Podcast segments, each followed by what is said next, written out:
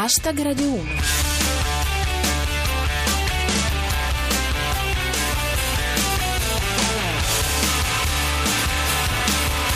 Benvenuti a Hashtag Radio 1, come ogni sabato, anche oggi siamo in onda con il meglio del meglio della satira di Twitter sulle notizie d'attualità della settimana. Chi vi parla è Giulia Blasi, alla regia c'è Cristian Manfredi e partiamo subito. Hashtag Radio 1. È stata una settimanaccia, lo diciamo subito, così ci togliamo il pensiero. Il terremoto non ha fatto vittime, ma ha fatto danni e siamo tutti un po' scombussolati. Allora, ridiamo di quello che fa ridere. Per esempio, la regolarità con cui Virginia Raggi cade dal metaforico pero. Questa settimana la tenera sindaca ci ha omaggiati di una straordinaria doppietta. Cominciamo con la congiura dei rifiuti ingombranti abbandonati per strada. Lei non ne aveva mai visti così tanti. Ma c'è così tanta gente che trasloca? Oppure è un complotto ai suoi danni? Ma è un mistero misterioso, dice Pirata 21. Rifiuti ingombranti, secondo Raggi è stato sospeso il ritiro, nessuno sa perché. Ora il sindaco la sente. È proprio un complotto, dice Pasquale Totaro. Pensate che pur di cacciare la Raggi, a Roma bevono le birre calde. Tutto si tiene, dice Federico Mello. Ecco perché avevo quella strana sensazione che il frigo stamattina mi guardasse strano. E da Vauxhall, solidarietà a Virginia Raggi. Pure a me il frigorifero mi fa opposizione scorretta da una vita. Si frega le mani invece Madia Elena Bosch. Dopo il successo del complotto del frigorifero a Roma per l'inverno stiamo già organizzando lo sciopero dei caloriferi. Il clima della capitale riassunto da Nicolette Mandarano. Si sta come d'autunno sulle strade, i frigoriferi. I frigo per strada a Roma sono un arredo urbano permanente, come illustrato da questo dialogo riportato da Fran Di Ben. Eh, scusi, per la metro? Al terzo frigorifero giri a destra. E ora avanti con le cose importanti, dice Tass. Dopo la questio frigoriferi, a Roma mi aspetto l'inchiesta sui fiorai di notte, sui pedalini e sui palloni rimasti sui tetti.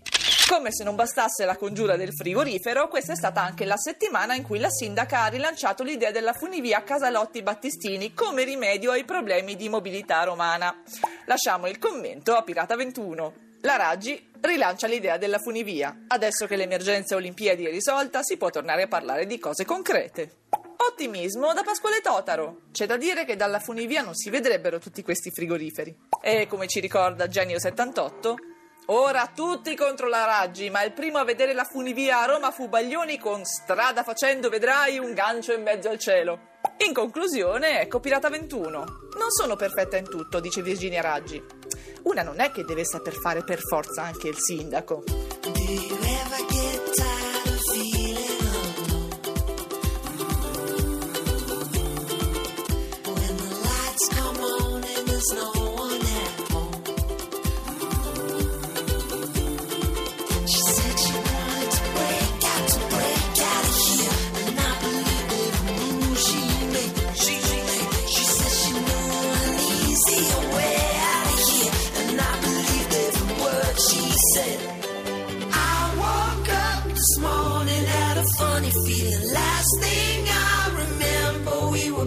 first sun came.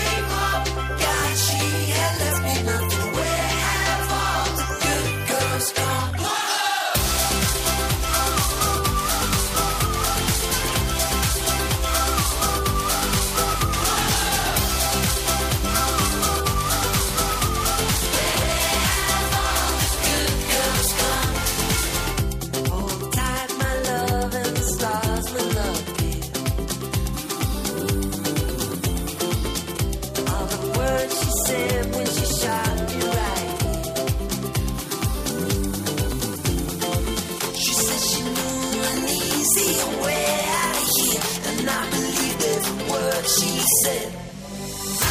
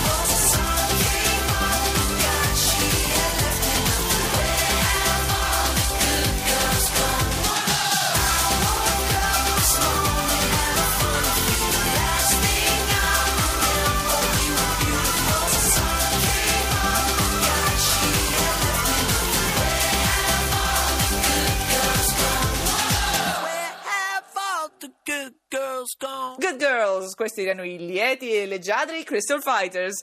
Lasciamo le risate a denti stretti sulle vicende capitoline per andare a una storiaccia, perché ragazzi bisogna dirlo, è una storiaccia. Stiamo parlando di Goro, Gorino e delle loro barricate contro l'arrivo dei migranti, che alla luce dei fatti sono di una miseria sconfortante.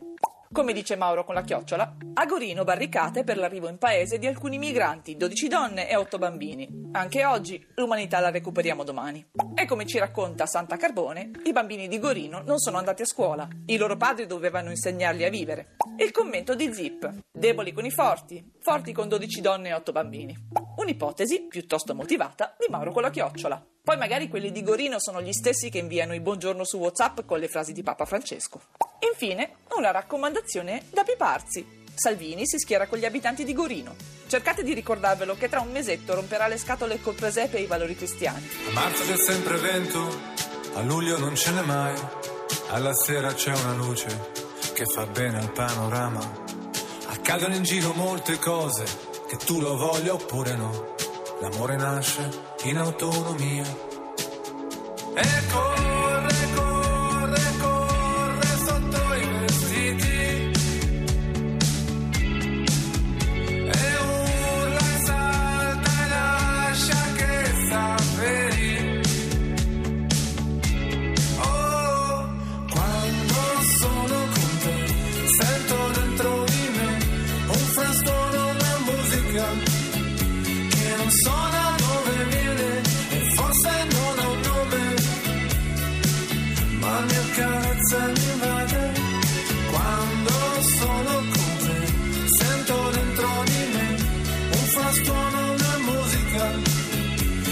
so da dove viene e forse non ha un nome, ma mi accarezza mi invade.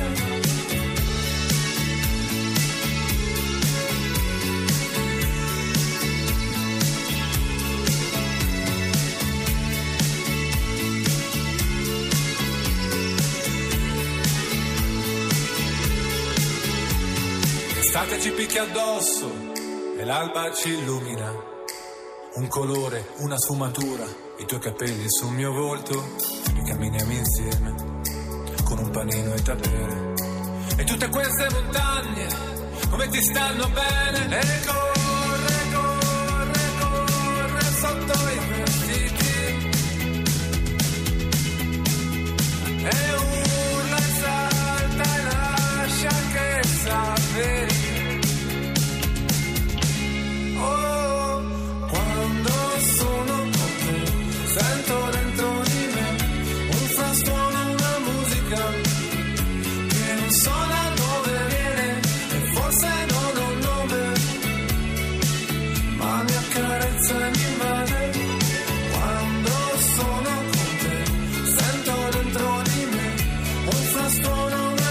una musica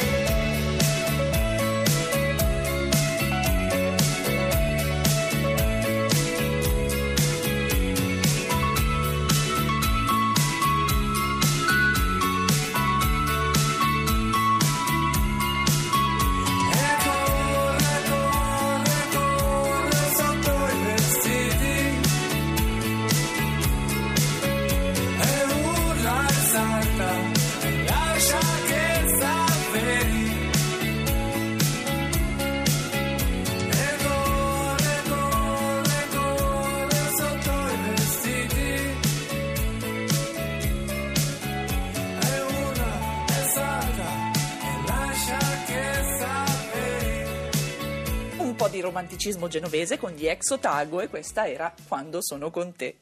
Iniziamo quest'ultima parte con la politica nostrana e con la posizione rispetto alla politica statunitense con il pronunciamento del vicepresidente della Camera dei Deputati.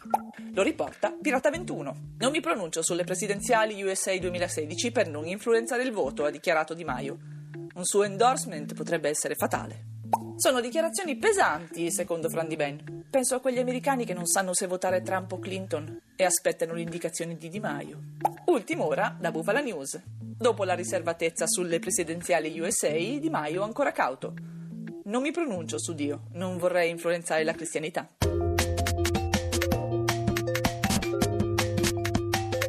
Hashtag Radio 1. Restiamo in Italia per un caso a metà fra il romanzesco e la cronaca nazionale, ovvero l'eredità lasciata da Bernardo Caprotti a Germana Chiodi, entrata in Esselunga a 19 anni come contabile e rimasta in azienda come suo braccio destro per quasi 50 anni, fino ad assumere un ruolo dirigenziale importantissimo. La fa un po' spiccia ma efficace soppressatira. Caprotti lascia 75 milioni di euro alla segretaria, praticamente l'Eurospin. E come dice Genio 78, vale la pena vivere solo per vedere se alla sua morte il patron del Lidl lascerà in eredità alla segretaria 74 milioni 999.999,999 euro. Ancora cronaca con Andrea Bertora.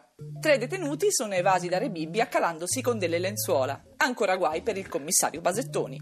Finiamo con una notizia inquietante, ma ne cogliamo volentieri il lato surreale con Fran Di Ben. Putin presenta Satan 2, l'arma che può incenerire il Texas. I democratici ne sono entusiasti.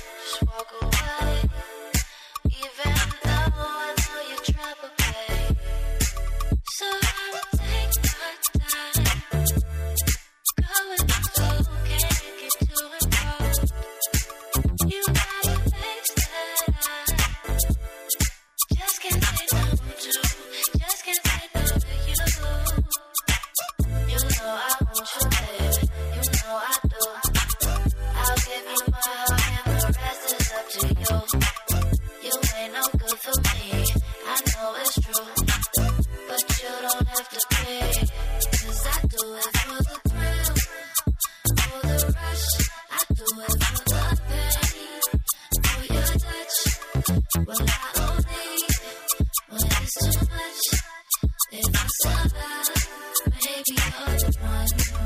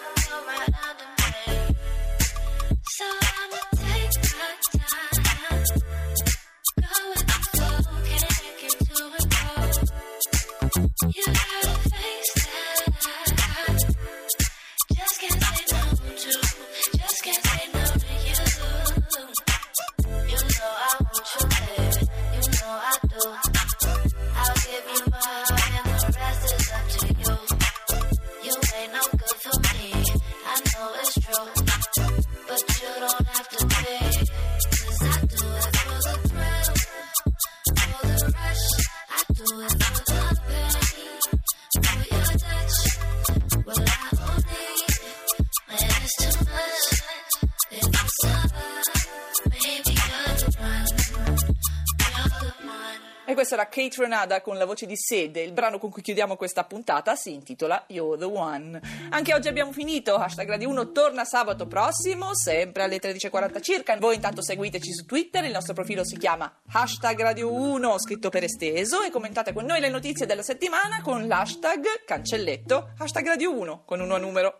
Su Facebook invece trovate tutte le nostre puntate precedenti e le potete anche commentare lì se vi va. Da Giulia Blasi è tutto. Vi lascio con il GR1 e Sabato Sport. Adiós.